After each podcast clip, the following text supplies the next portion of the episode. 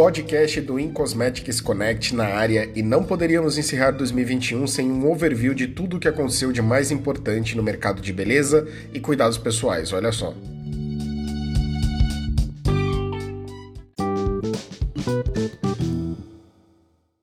E para ajudar nessa tarefa, a nossa convidada de hoje é a Amanda Caridá, analista sênior de beleza e cuidados pessoais da Mintel.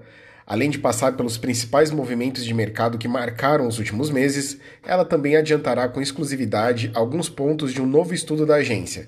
Amanda, seja muito bem-vinda. Olá! Primeiramente, muito obrigada pelo convite.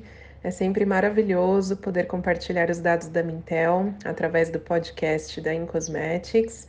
E para quem ainda não me ouviu por aqui, eu sou analista sênior de pesquisa especializada na categoria de beleza e cuidados pessoais na Mintel Brasil.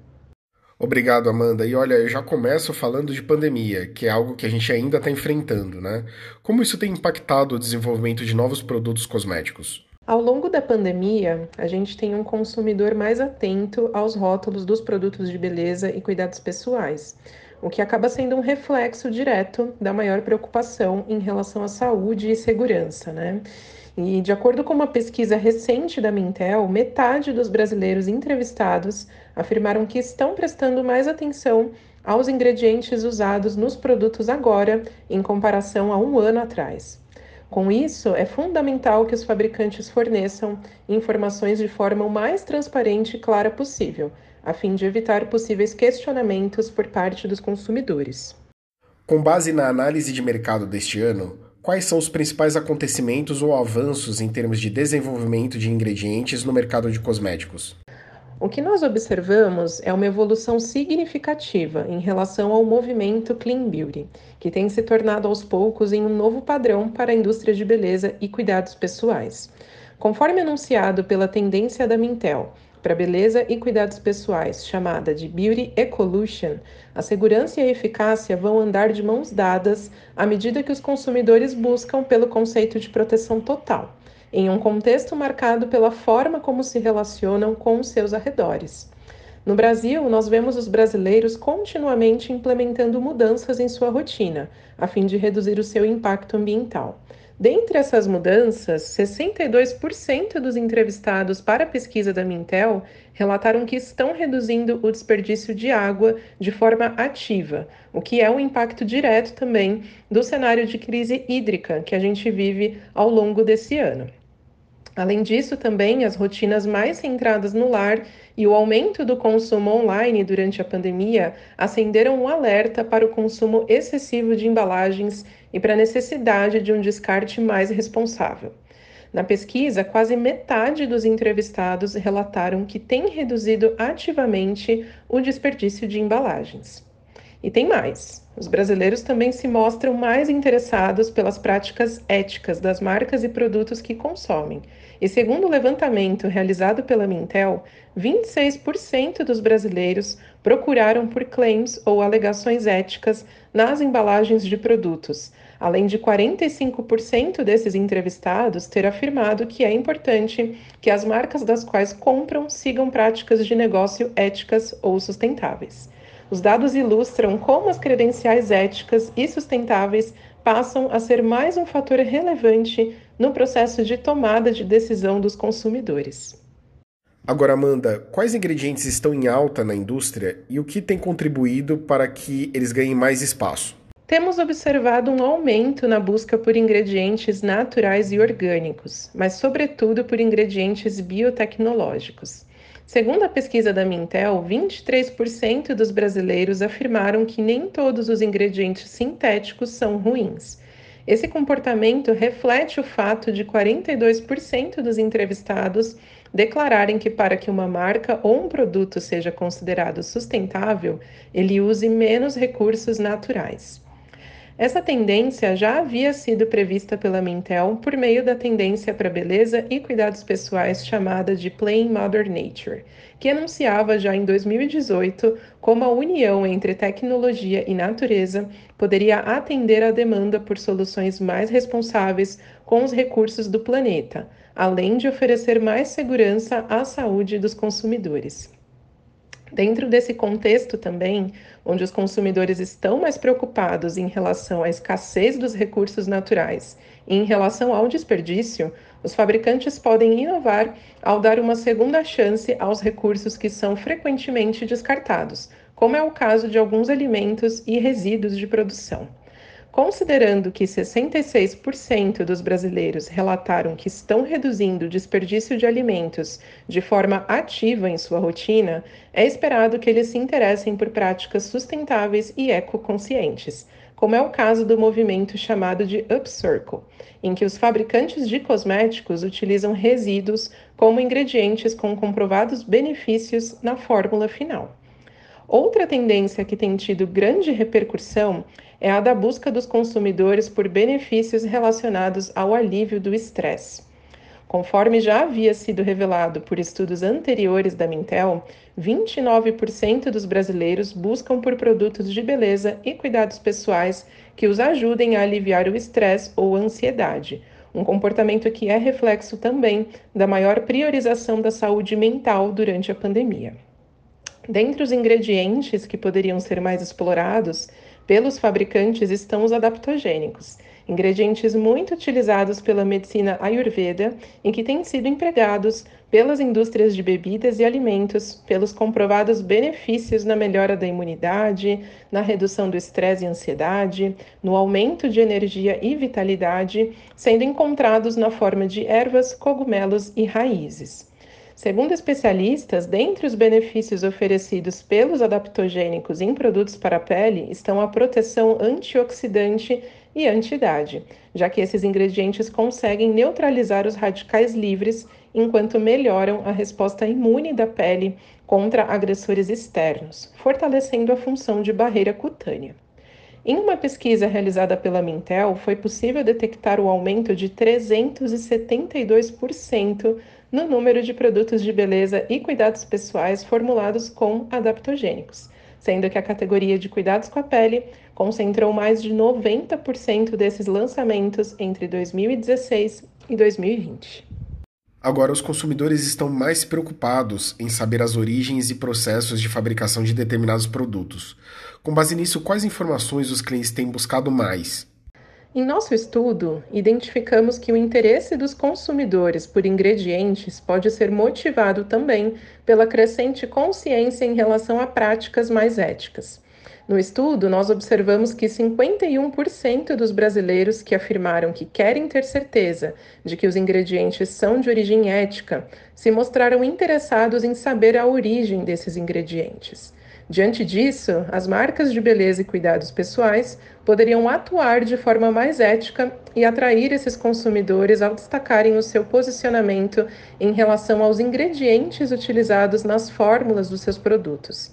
Segundo um levantamento realizado pela Mintel entre 2016 e 2020, o número de produtos lançados com posicionamento ético e ambiental cresceu mais de 62%, sendo que em 2020 quase um quarto dos produtos de beleza e cuidados pessoais lançados ao redor do mundo eram comunicados desta forma pelos fabricantes.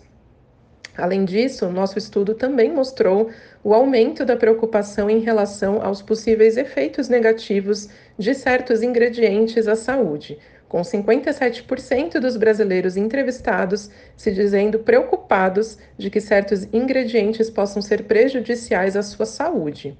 Dentre os consumidores que poderiam representar um alvo, em especial para as marcas de beleza e cuidados pessoais, nós podemos destacar as mulheres gestantes, já que na pesquisa 17% das entrevistadas demonstraram interesse em saber sobre ingredientes possivelmente não indicados para mulheres grávidas e pais e mães de crianças também, já que 30% desses entrevistados demonstraram interesse em saber sobre ingredientes possivelmente não indicados para crianças.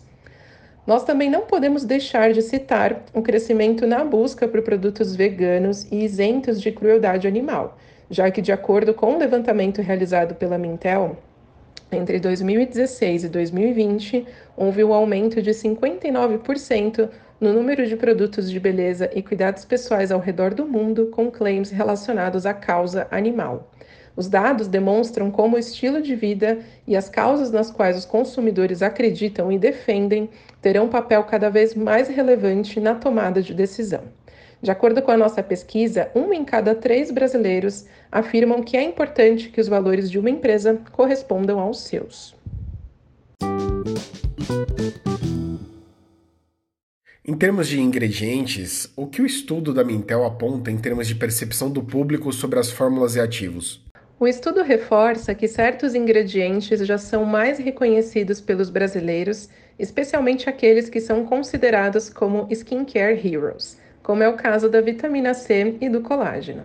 Na pesquisa, 81% dos brasileiros afirmaram que já ouviram falar sobre vitamina C e compram produtos formulados com esse ativo, enquanto 70% dos entrevistados já ouviram falar sobre colágeno e também compram produtos com esse ingrediente.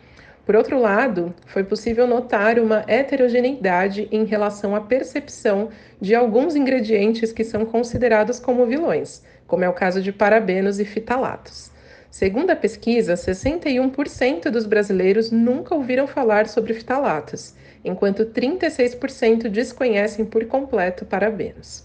Como esses ingredientes já estão no radar dos consumidores de outros países, incluindo Estados Unidos e países da União Europeia, e como o Brasil também costuma seguir os padrões de segurança desses mercados, seria importante que as marcas oferecessem informações mais claras em relação a esses componentes, como forma de evitar um possível escrutínio por parte dos consumidores no futuro. A pesquisa mostrou também que os brasileiros que têm cabelos crespos e cacheados são mais criteriosos em relação aos ingredientes, alegando que certos ativos não funcionam para o seu tipo de cabelo, o que ajuda a explicar também o interesse desses consumidores por ingredientes nos produtos de beleza e cuidados pessoais. Com isso, os fabricantes terão que continuar a investir em fórmulas exclusivas para esses consumidores, além de comunicarem de forma clara quais ingredientes compõem suas fórmulas. Dentre os ingredientes mais percebidos por esses consumidores como vilões estão os sulfatos, silicones e o óleo mineral. Entendi, Amanda. E nós estamos próximos do início de 2022, né? É possível fazer alguma previsão sobre o surgimento de novas tendências de consumo ou que deve despontar no ano que vem? Segundo a Mintel, algumas tendências irão exercer maior influência sobre o comportamento dos consumidores em relação ao segmento de beleza e cuidados pessoais ao longo de 2022, sendo elas Ethics Check. Dessa tendência, a Mintel enuncia que a beleza ética se tornará no novo padrão. Enquanto demandam suporte das marcas para preocupações imediatas, os consumidores demonstram interesse por compromissos mais tangíveis como o fim da realização dos testes em animais, a adoção de embalagens reutilizáveis de forma ampla, o uso responsável dos recursos naturais, incluindo água e energia, bem como o fornecimento ético de ingredientes. A segunda tendência é chamada de Flexible Spaces. E aqui, em um momento de expansão crescente do acesso à tecnologia, os avatares digitais estão se transformando em um novo foco para que os consumidores expressem a sua identidade. Ao passo que as marcas de beleza e cuidados pessoais criam soluções exclusivas para personas digitais, os consumidores serão encorajados a adotar uma abordagem mais divertida, criativa e focada em experiências, sentindo-se mais confiantes para replicarem visuais de seus avatares na vida real. Essa tendência parece bem distante, né? Mas nós já vemos o exemplo da Meta e de como as redes sociais serão um ponto de encontro para esse multiverso. Amanda, e para finalizar, a Mintel vai lançar um novo estudo agora em dezembro, né? Eu queria saber o que você pode adiantar para a gente sobre isso. Em geral, os dados da pesquisa, que será lançada até o fim de dezembro pela Mintel, mostraram que o futuro da categoria de beleza e cuidados pessoais será palco para inovações que unam ciência e natureza para o desenvolvimento de soluções que sejam seguras para a saúde humana e também do planeta. A indústria de beleza e cuidados pessoais terá de oferecer credenciais éticas e sustentáveis mais palpáveis, em linha com movimentos já observados em outros mercados. E apesar da preocupação elevada em relação às suas finanças e à busca por economia, os brasileiros vão continuar a priorizar marcas e produtos que ofereçam alto padrão de segurança e endosso científico para comprovação de alegações sobre os benefícios oferecidos pelos ingredientes de suas fórmulas.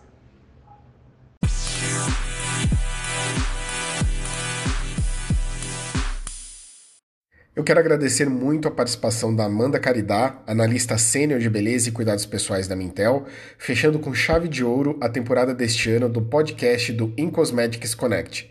Amanda, novamente, muito obrigado. Bom, gente, como sempre, eu convido vocês a acessarem as mídias da Mintel no Instagram, LinkedIn e Twitter, além do nosso blog, que sempre traz informações relevantes de diferentes segmentos da indústria, com a perspectiva dos nossos analistas que estão ao redor do mundo monitorando as tendências de consumo. Além disso, eu também fico à disposição pelo e-mail acaridá.mintel.com e pelo LinkedIn também. Um abraço e até uma próxima!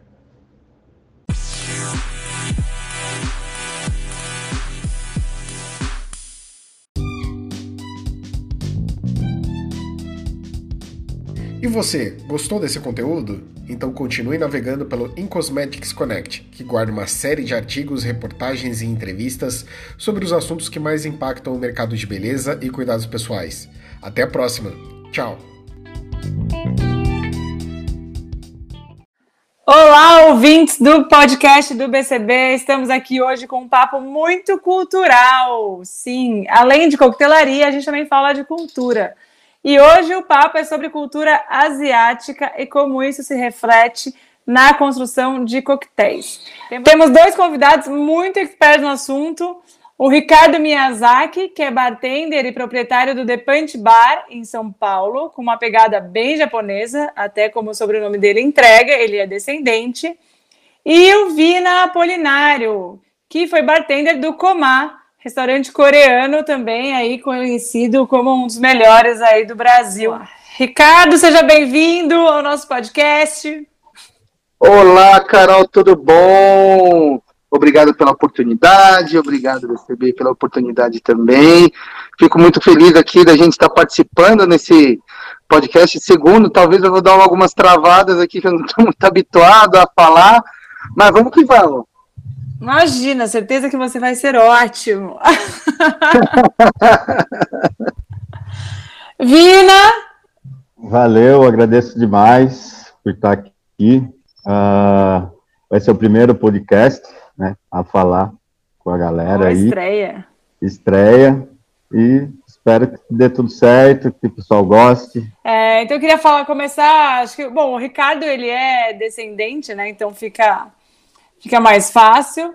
Mas queria falar, começar falando com o Vina, como que foi esse esse primeiro contato aí, como que onde você já teve contato com essa gastronomia, com os ingredientes, com essa cara asiática e como que foi conhecer esse mundo, você que principalmente da dessa linha coreana, né? Ah, tudo começou com o convite do Paulo, né, para assumir o bar do Comar, que foi para mim foi onde abriu as portas assim para esse mundo asiático, né, das bebidas.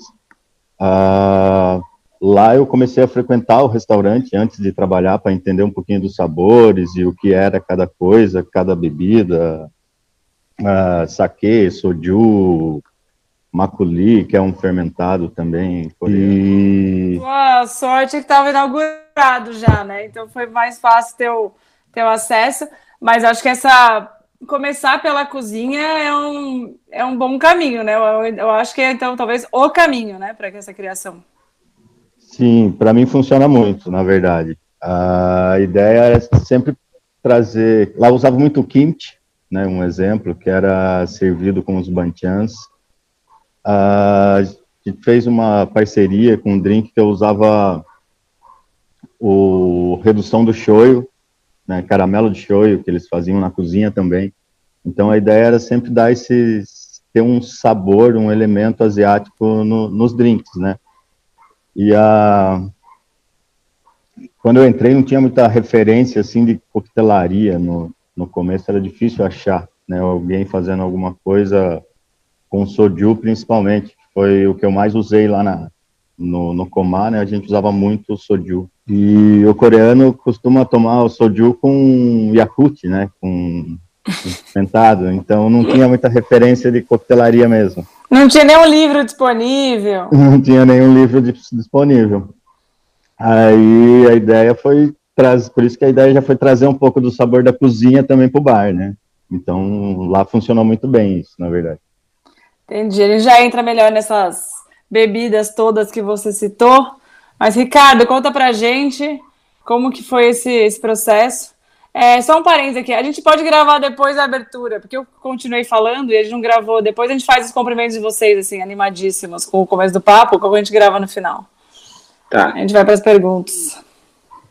Tá bom. Bom, obrigado pelo convite, Carol, pessoal aí, legal. Fico bastante né, empolgado de estar participando, né? Acho que é, uma, é a primeira participação que eu faço. Acho que na verdade é a segunda participação que eu faço no, em podcast é, voltado para coquetelaria e gastronomia.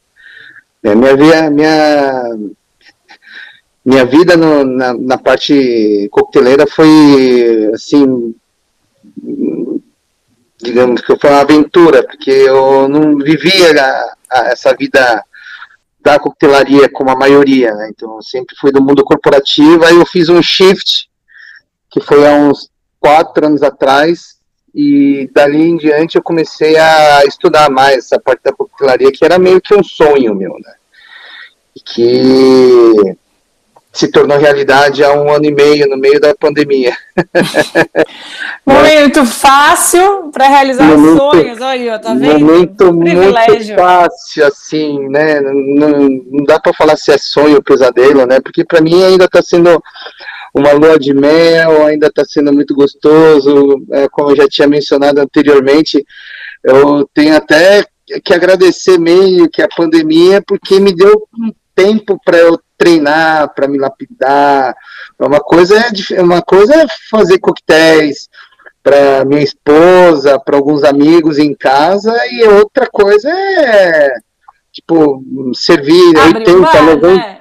80, 90, 100 coquetéis assim, máquina, né, é, pro, pro, para os clientes. Então, a, a, a, pandemia foi, de certa, fé, de certa forma, foi benéfica para mim, porque me deu esse tempo para criar, tipo, lapidar a mão, de treinar a mão, de me adaptar com a casa, né, com o público. Então, foi bacana. Agora conta pra gente, você, tem, você, você tinha esse sonho, você tinha essa relação com coquetelaria, mas você já queria abrir um bar com uma pegada asiática, honrando aí a sua ascendência, ou isso veio também, coincidentemente, é uma predileção? Não, foi, foi, foi da seguinte forma. Inicialmente eu estava montando um business plan é, voltado para Izakaya, né, tipo, digamos que tinha mais 70% comida, 30% bebida no início, né. É, era o mundo que eu vivia, né? Não era um negócio que ah, aos 5, 6 anos atrás não era uma coisa que eu vivia assim, bebida. É, era muito mais comida, bar, boteco. E aí eu tive a oportunidade de conversar com, algum, com algum, algumas pessoas da indústria, né? É, e que me fizeram abrir a mente, para dizer, olha, comida é legal, mas já pensou em estoque, pensou em trabalho, principalmente em recurso humano. Eu falei, nossa. É tem tudo isso, né? É, tem tudo isso, bebida. Lógico que as pessoas puxaram a sardinha para comprar, para ajudar a comprar mais bebida, né? Então, mas mesmo assim, foi colocar no papel, vi que era muito mais interessante você trabalhar com bebida do que com comida. Eu ah, então tem uma eu... questão de gestão financeira, inclusive você investir bastante em coquetel. Isso, teve isso, né, que, a, que o pessoal da indústria me abriu os olhos, né, é, eu refiz, eu refiz questão de estoque, compra, perda, essa parte, da, principalmente da parte de mão de obra, então, uh, e, e, percebi que a parte de rentabilidade em, questão de bar era muito melhor, né, então, aí, pum, legal, vamos, vamos, vamos pro bar, agora vamos, vamos estudar um pouquinho a parte dos bares, conhecer os bares que tem aqui em São Paulo, no Brasil, praticamente Brasil, tipo, tá, na época era muito mais concentrado na cidade de São Paulo. Então fui rodando, vendo, putz, que legal, comecei a ficar maravilhado, mas teve um momento que eu travei e falei assim, nossa, imagina, abrir um bar de coquetelaria no meio de um monte que já, tão, já são conhecidos e consagrados. Por, o tanto de energia que eu vou ter que dispor para fazer. Aí deu aí que deu um estalo na cabeça. Mas, Ricardo, você é japonês, você fala japonês, você tem contato com japonês. E aí eu, tem um monte de 50 best que, que tá lá no Japão. Sim. Putz, tá aí. Olha que coisa. Olha que coisa. Então, aí, é, aí sim, eu montei um cronograma de viagem, com, é, entrei em contato com os, com os bares lá, nos proprietários de bares lá do Japão, eu fiquei rodando 10 dias no Japão. É, desde, ah, você fez uma imersão antes de abrir. Fiz, fiz. Até desde, desde é, bares, em, bares, produtores fabricantes de copos, indústria mesmo, eu fui na Santori conhecer a destila, porque eu já gostava muito de uísque, né? Então, fui visitar, que é, inclusive fica na cidade onde do, dos meus pais, que é em Nagano, a Hakusho de San, da fica próximo da província onde está a destilaria, está praticamente uma hora e meia da casa do, dos, do meus, dos familiares dos meus pais.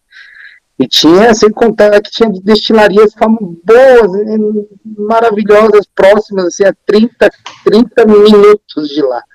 Então foi muito bom. E a gente foi, voltando para a parte da coquetelaria, que é o mais interessante, eu tive a oportunidade de conversar com, nossa, tipo, posso falar que é um, tive a maior oportunidade de, de conhecer o proprietário lá do, do, do bar do High Five, né?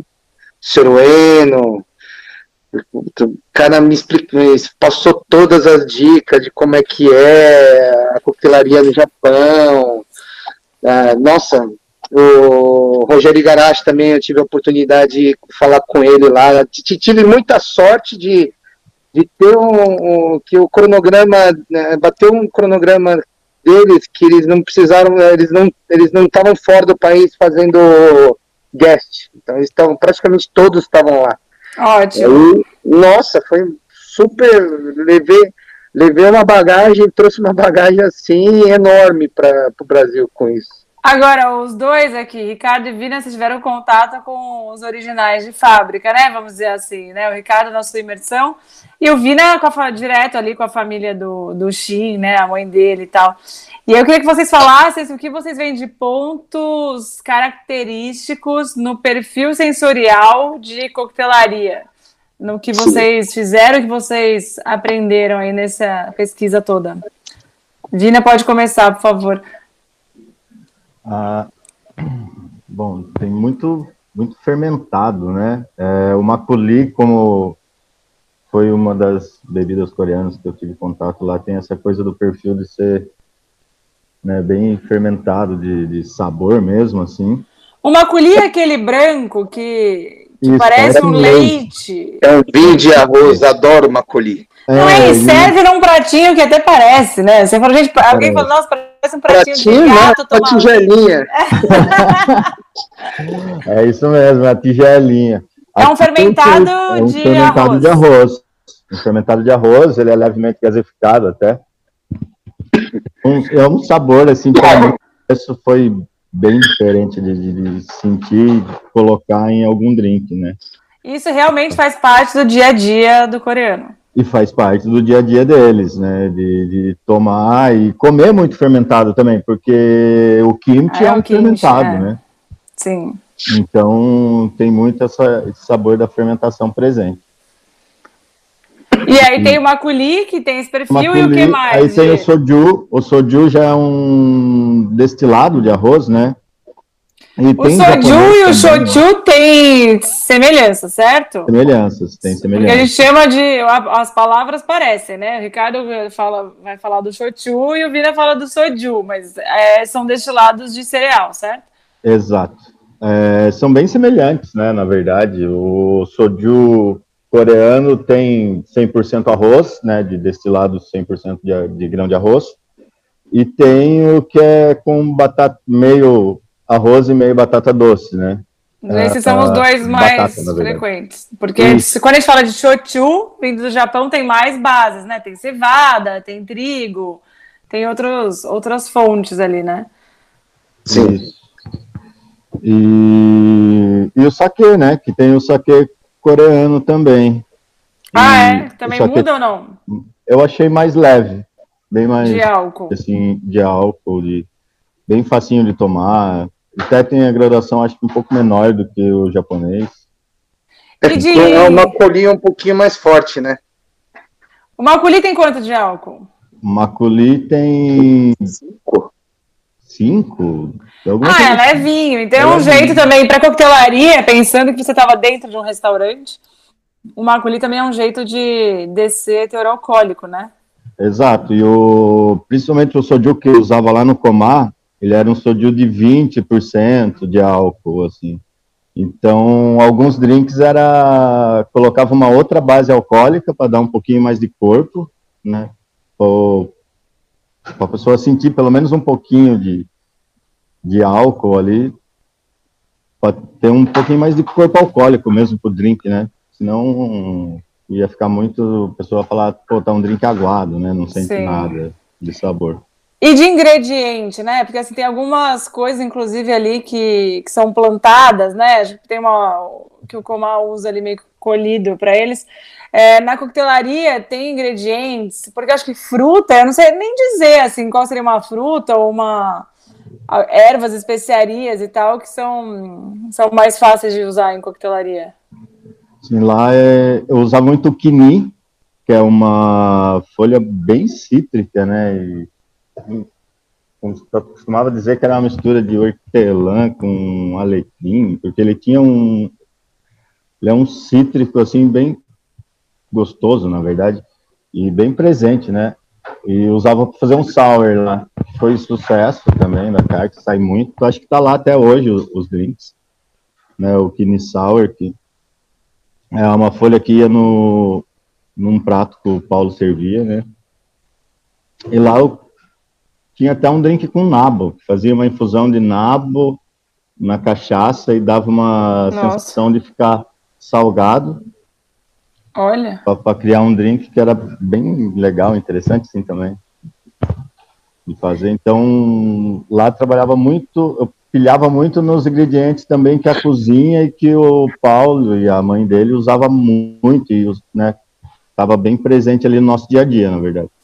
Sim. E, Ricardo, quando a gente fala de ingrediente japonês, sempre fica, né? Assim, ah, matcha, é, yuzu, ume. É, o que, você pode trazer aí de ingrediente a mais é, da cultura, da gastronomia japonesa que você coloca no coquetel, que seja fora do, do lugar comum aí, do que já imaginas quando fala de ingrediente japonês?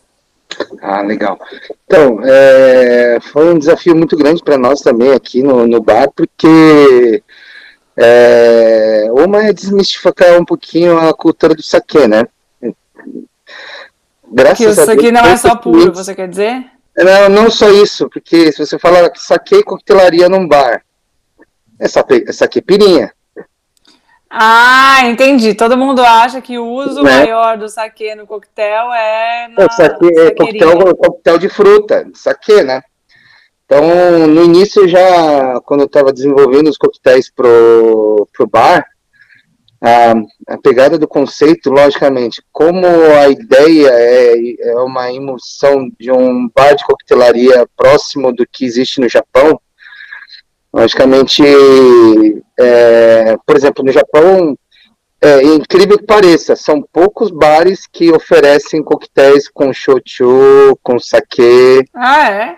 Sim, é, eles, se, eles são, eles se especializaram tanto em, em coquetéis clássicos, então eles são, eles dominam, tipo, a execução do, da coquetelaria clássica. E aí ele, o saque, shochu, como é, é que eu acho também que é, uma, é, super, como é tão cultural, tão do dia a dia, que às vezes quando você fala de criação, vai porque tá fora, né? Exato, porque na verdade a consumação de shochu no Japão é muito de izakaya, de tomapuro, churrai. É... O que, que é churrai, é, para quem churrai não seria, tipo, você é, uma, é um, um highball com shochu, né? Que você, pode ser desde clube soda, é uma bebida carbonatada. Pode ser desde um, de, um, de um clube soda até é, mugicha, né? Uroncha, então, com chás. Então isso daí é muito difundido dentro do, da cultura do izakaya. É, porque também é um jeito de. O teor alcoólico do shochu é menor, né? Uns Sim. 20, 25 ali, aí você dilui. Exato. E aí você vai comendo, bebendo, né? Vai, é, vai indo. Mais. E, e, o oriental em si, na verdade, ele tem, o, ele tem um problema assim. É, da, da, própria resistência ao álcool por falta de um de uma enzima, de um, né? De uma enzima, né? Então tanto o japonês como o coreano tem esse problema e fica ver, aquela vermelhidão. Nossa, fica, entrega, né? Entrega, né? entrega na cara. é, então, tem, é, isso é natural. Então, e, e o oriental em si, ele é fraco para álcool. Então, o que, que você vê muito quando você vai no Japão? É highball, tipo, que é um clássico. O pessoal toma o uísque diluído com clube soda, né? Mas é totalmente diferente. Mas voltando para a parte da, do, do meu bar, para a questão de, de como foi difícil, porque eu, eu, vi, eu ia, eu, a, a, ideia de criar o bar não é somente dar infusão dentro de você, putz, olha só, eu tô, entrei no bar, putz, parece que eu estou em outro lugar, não parece que eu estou num bar no Brasil. Mas também eu tinha é, certeza que eu tenho clientes perguntando, nossa, Ricardo, você faz algum coquetel com algum insumo japonês? Eu é, não ia falar. essa ideia, né? É, eu não vou vai ficar ideia. Com certeza ia ter. Eu Cheio de. As assim. culturas asiáticas são cercadas de estereótipos, né? As pessoas Sim. elas chegam com uma expectativa já assim em cima Lá em cima. estereótipo. Né? Então, eu falei assim, puxa, eu, eu preciso criar algum coquetel com base em insumos japoneses. E normalmente insumos japoneses são muito delicados, né? Tipo, é, é, é, é, muito essa questão do minimalismo, do menos é mais, é, de você saborear uh, o, o, insumo principal, seria shochu, o sake. Que é o dessa, a bebida base. Que é a bebida base. Né? Então, eu não poderia fazer um X-tudo, né? Ó, tem tudo isso e tem o saque. Igual estão fazendo com gin tônica ultimamente, assim, né, que você põe 15 ingredientes, continua chamando de gin tônica. Não, então, no, no, meu bar já tive cliente perguntando, são poucos clientes que vêm aqui para tomar gin tônica, né? Mas às vezes, quando vieram, é, já chegaram a pedir, pô, mas cadê a taçona? Não, no gin tônica eu sirvo o clássico, que é um copo no, no, no long drink, né, um copo Collins. E, e, mas cadê a pimenta do reino? Cadê o zimbro? Cadê isso? Nossa, é, é, na minha cabeça você fala assim, cara, isso não vai agregar, não vai dar sabor em nada, só vai deixar ele firulento. Só dá trabalho tem... para beber isso aí, gente. Só vai pra beber, dá um trabalho. Cara vai colocar na boca, nossa, que só vai ficar cuspindo aquele negócio em cima da mesa, né? Mas então. É, aí... Mas aí você criou esse coquetel, assim, mas aí é isso, fora dos ingredientes mais conhecidos. Sim, então, aí praticamente os coquetéis que eu fiz, que a gente desenvolveu aqui, é realmente uma pegada mais seca, né? Tipo, para ter, para dar mais ênfase aqui, ao frutado, ao arredondado do saque. Logicamente, como o Vina falou anteriormente, é, a gente tinha que meio que potencializar um pouquinho o, o, o coquetel, é, incluindo uma base alcoólica mais forte, tipo gin, vodka, né? Mas sempre nessa pegada mais dry, né? Uma pegada mais seca, mais elegante, que é que o cliente consiga ter uma ideia e, e, e perceber, né, a riqueza dos sabores que tem o coquetel. Tá, mas assim, de ingrediente no fim, temos algum Tem ma, ma, matcha? Ah, matcha, sim, matcha, bem então, conhecido. Então, matcha, por exemplo, é, a gente faz um matcha sour aqui no nosso bar, né? A gente ficou na dúvida de usar, a testou vodka, gin, vodka nem tanto, porque a gente sabe que é muito alcoólico, o, o matcha ele é intenso, mas só que dependendo do, do insumo alcoólico, o, o, o sabor ele desaparece. Né? O aroma mantém, mas o sabor meio que desaparece, porque o limão com infusão álcool, álcool forte meio que acaba matando o sabor do matcha. Então, o que, que a gente fez? A gente fez um matcha sour usando shochu. Ficou super interessante, porque hum. é, o matcha fica intenso, fica em evidência, o sabor do shochu também fica... Aparece presente, tudo, né? né? Aparece, né? Mas aqui o shochu que a gente usa é o de cevada, né? Sim. E é, e é legal que ele, é, de vez em quando, é, é, ele de vez em quando não, ele tem um retrogosto que vem um abacaxi, assim, bem ah, é? é? é, muito gostoso, é muito saboroso. Então eu tenho cliente que fala assim, nossa, você colocou abacaxi? Eu falei, não, é, é do, é, é, a reação que tem o shochu com matcha. Né? É muito, muito gostoso. E aí, fora isso, tem os coquetéis que eu faço, que é o Green Garden, que é o de Xissô. o pessoal fala, nossa, Xissô, Ah, Xissô, eu adoro Xissô e bebida. Adoro. Xissô, uma vez eu fiz uma cerveja com Xissô, ficou muito bom. Nossa, não, Xissô é muito gostoso. Tem gente que aí, não tá... gosta, né? Fala que tem gosto de Maria Fedida. Sério? Nunca ouvi falar Nossa, isso. eu conheço gente que não consegue chegar perto. Sério? Imagina eu que eu macero, sabe? Eu tenho aquele balde, balde Pedra. macerar gomar. Sim. De cerâmica. Eu uso aquilo lá para macerar e deixar ele bem, tirar todo o extrato do xissô, né? Entendi. Aí eu bem intenso. Verde, fica intenso. Aí eu falei, putz, o pessoal fica na dúvida, nossa, mas isso daí não é mais para tempurar, para sushi, não, isso daqui é bem aromático, ele fica bem refrescante. O pessoal pira. E o outro que a gente faz é o de yuzu. Ah, sim, também é um sabor conhecido, né? Que é um cítrico bem delícia. Mas bem... acho que o Ricardo deu várias dicas aqui de perfil de paladar também, né? Acho que você falou de equilíbrio, é, a delicadeza, o minimalismo.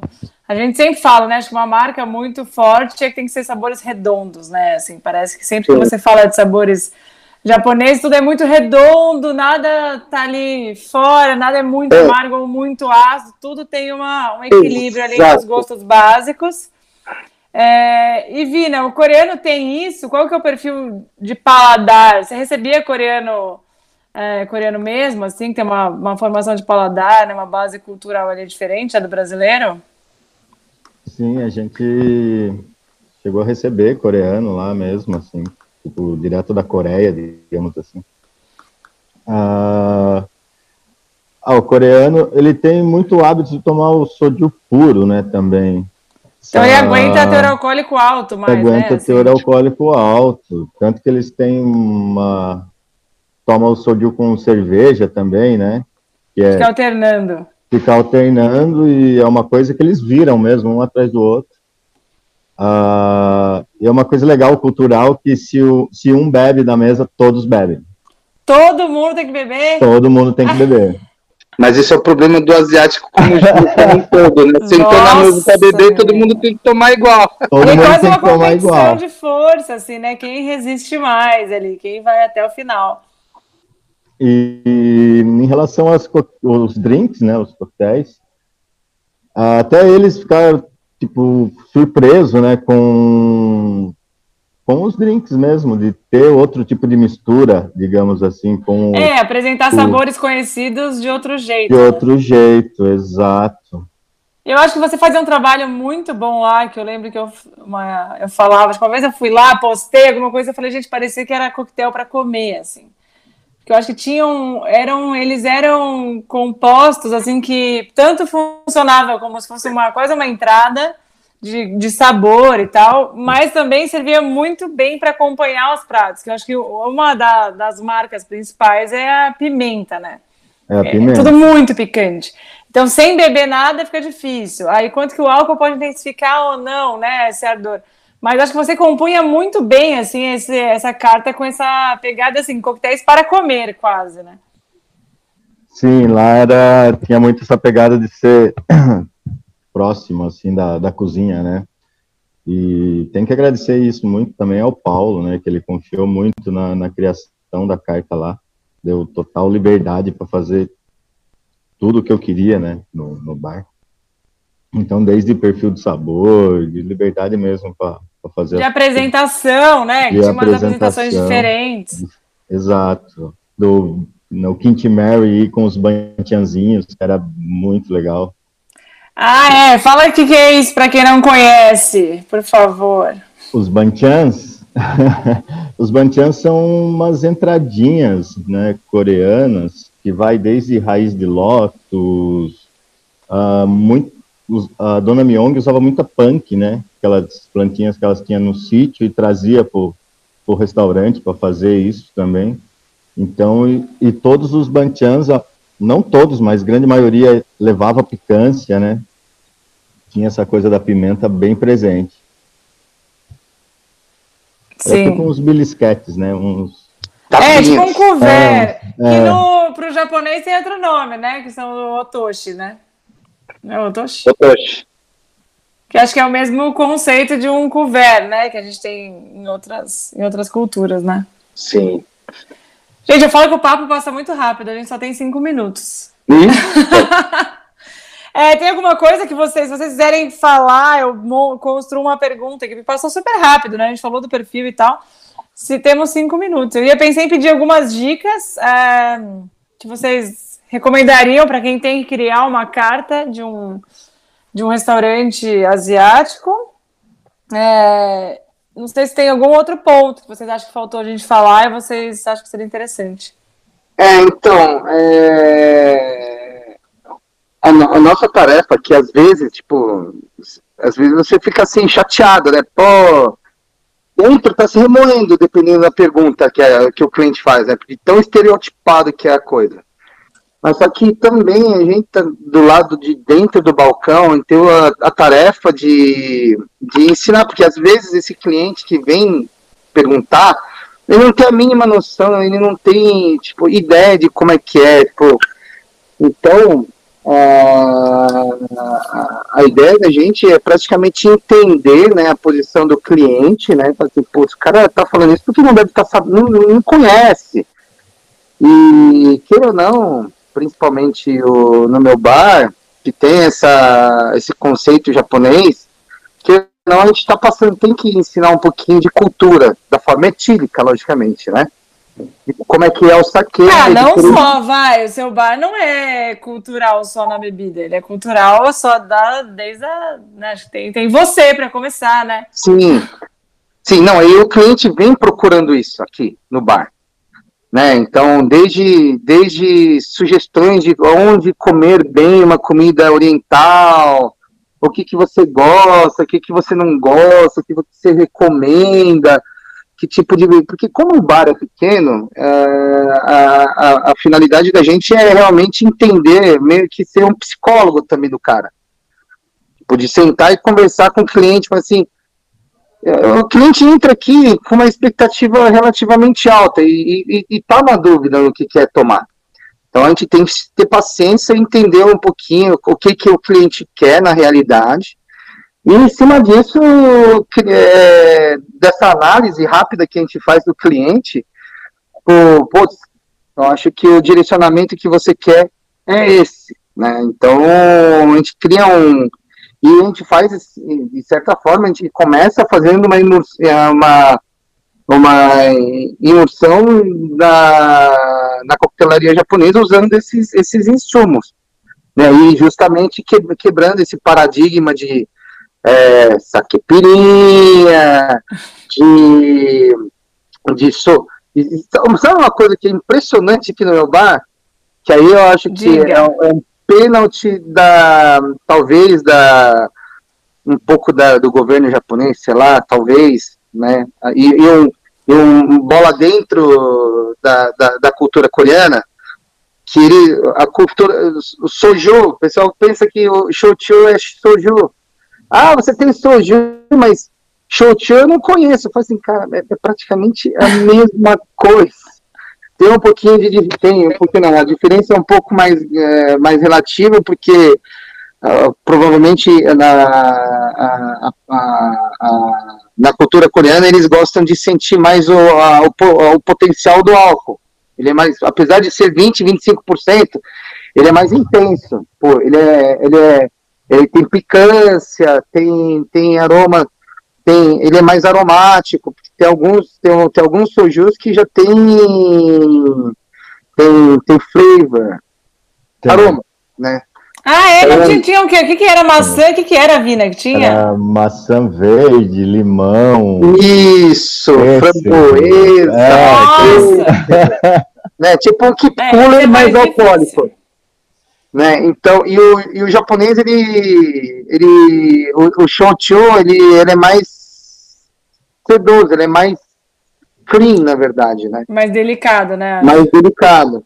Então, tem essa diferença, a gente tem que explicar, né, pro, pro cliente, sem falar, tipo, o que, que é melhor e o que, que é bom, tipo, o que, que é ruim, tipo, é, é, é, é foda, tipo, quando entra nesse ponto, porque você fala assim, existe aquela, aquela rixa, né, da, gente, da antiguidade, né? Primeira, é. segunda, terceira Não pode nem confundir as pessoas, né, se você confunde mal então, um outro, já, já começou Exato. não, não, e tem. E a gente tem que ponderar nesse, muito nesse ponto, até mesmo para não, não influenciar negativamente o, as pessoas, né?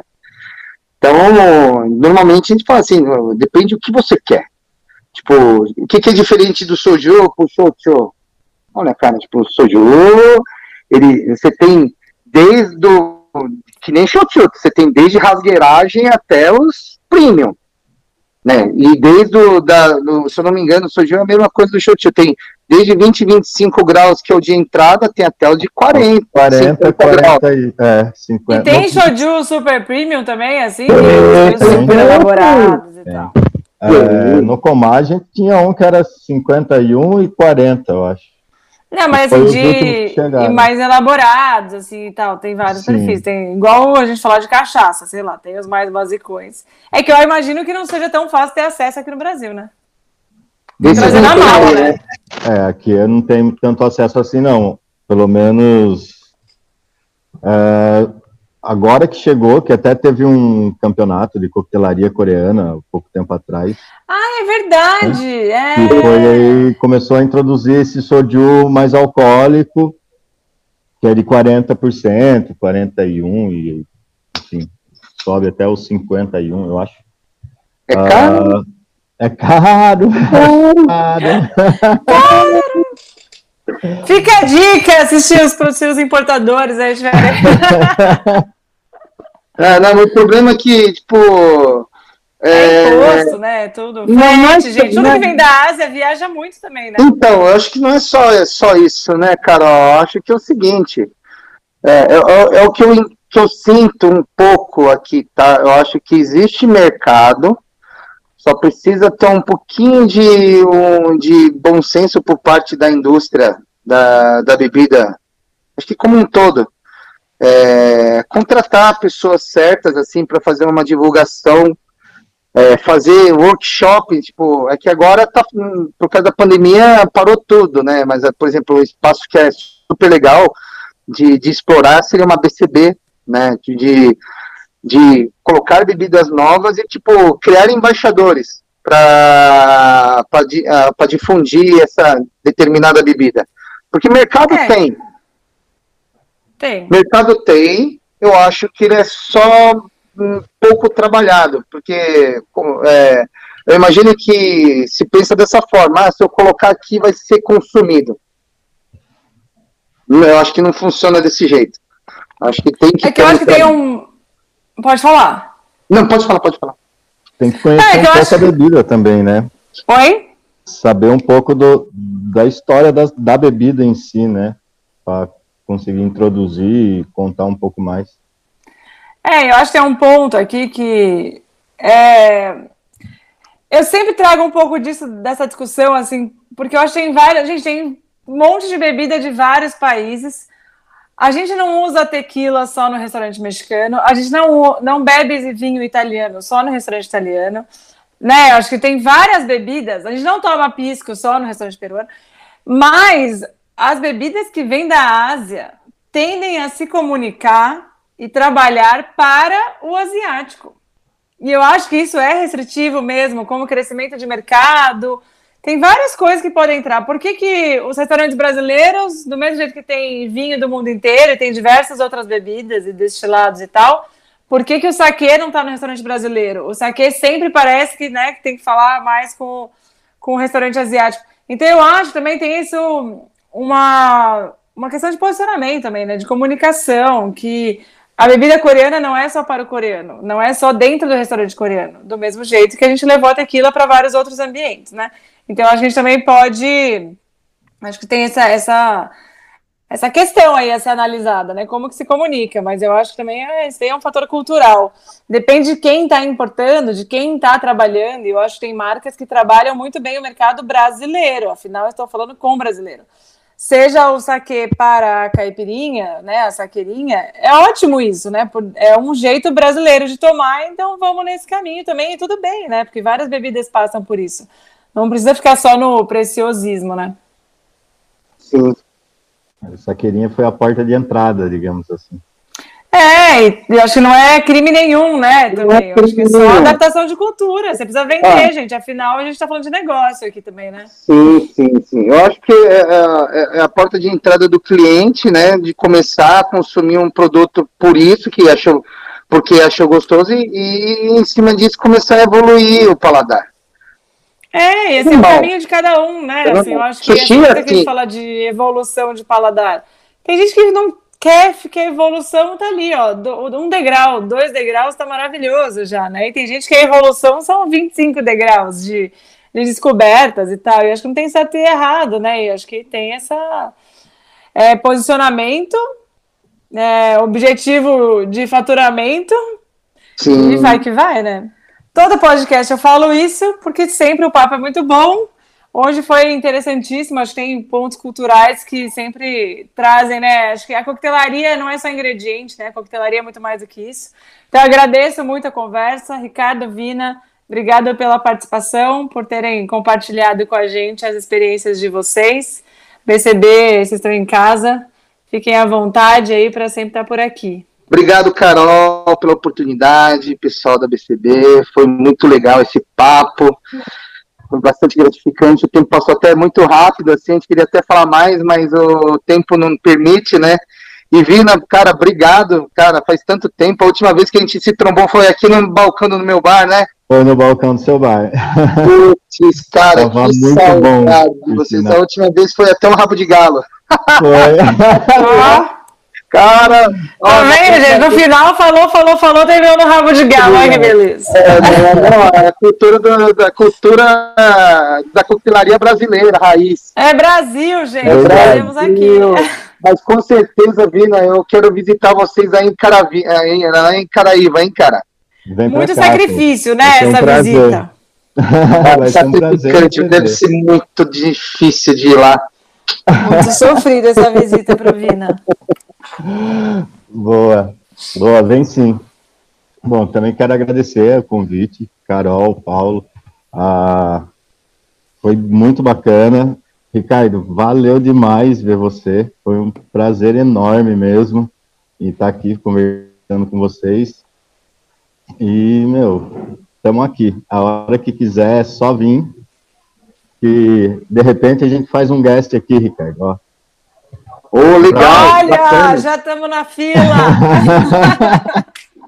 já estamos na fila, já, hein? Aí com certeza eu vou ter já. o maior prazer de. valeu, valeu demais mesmo.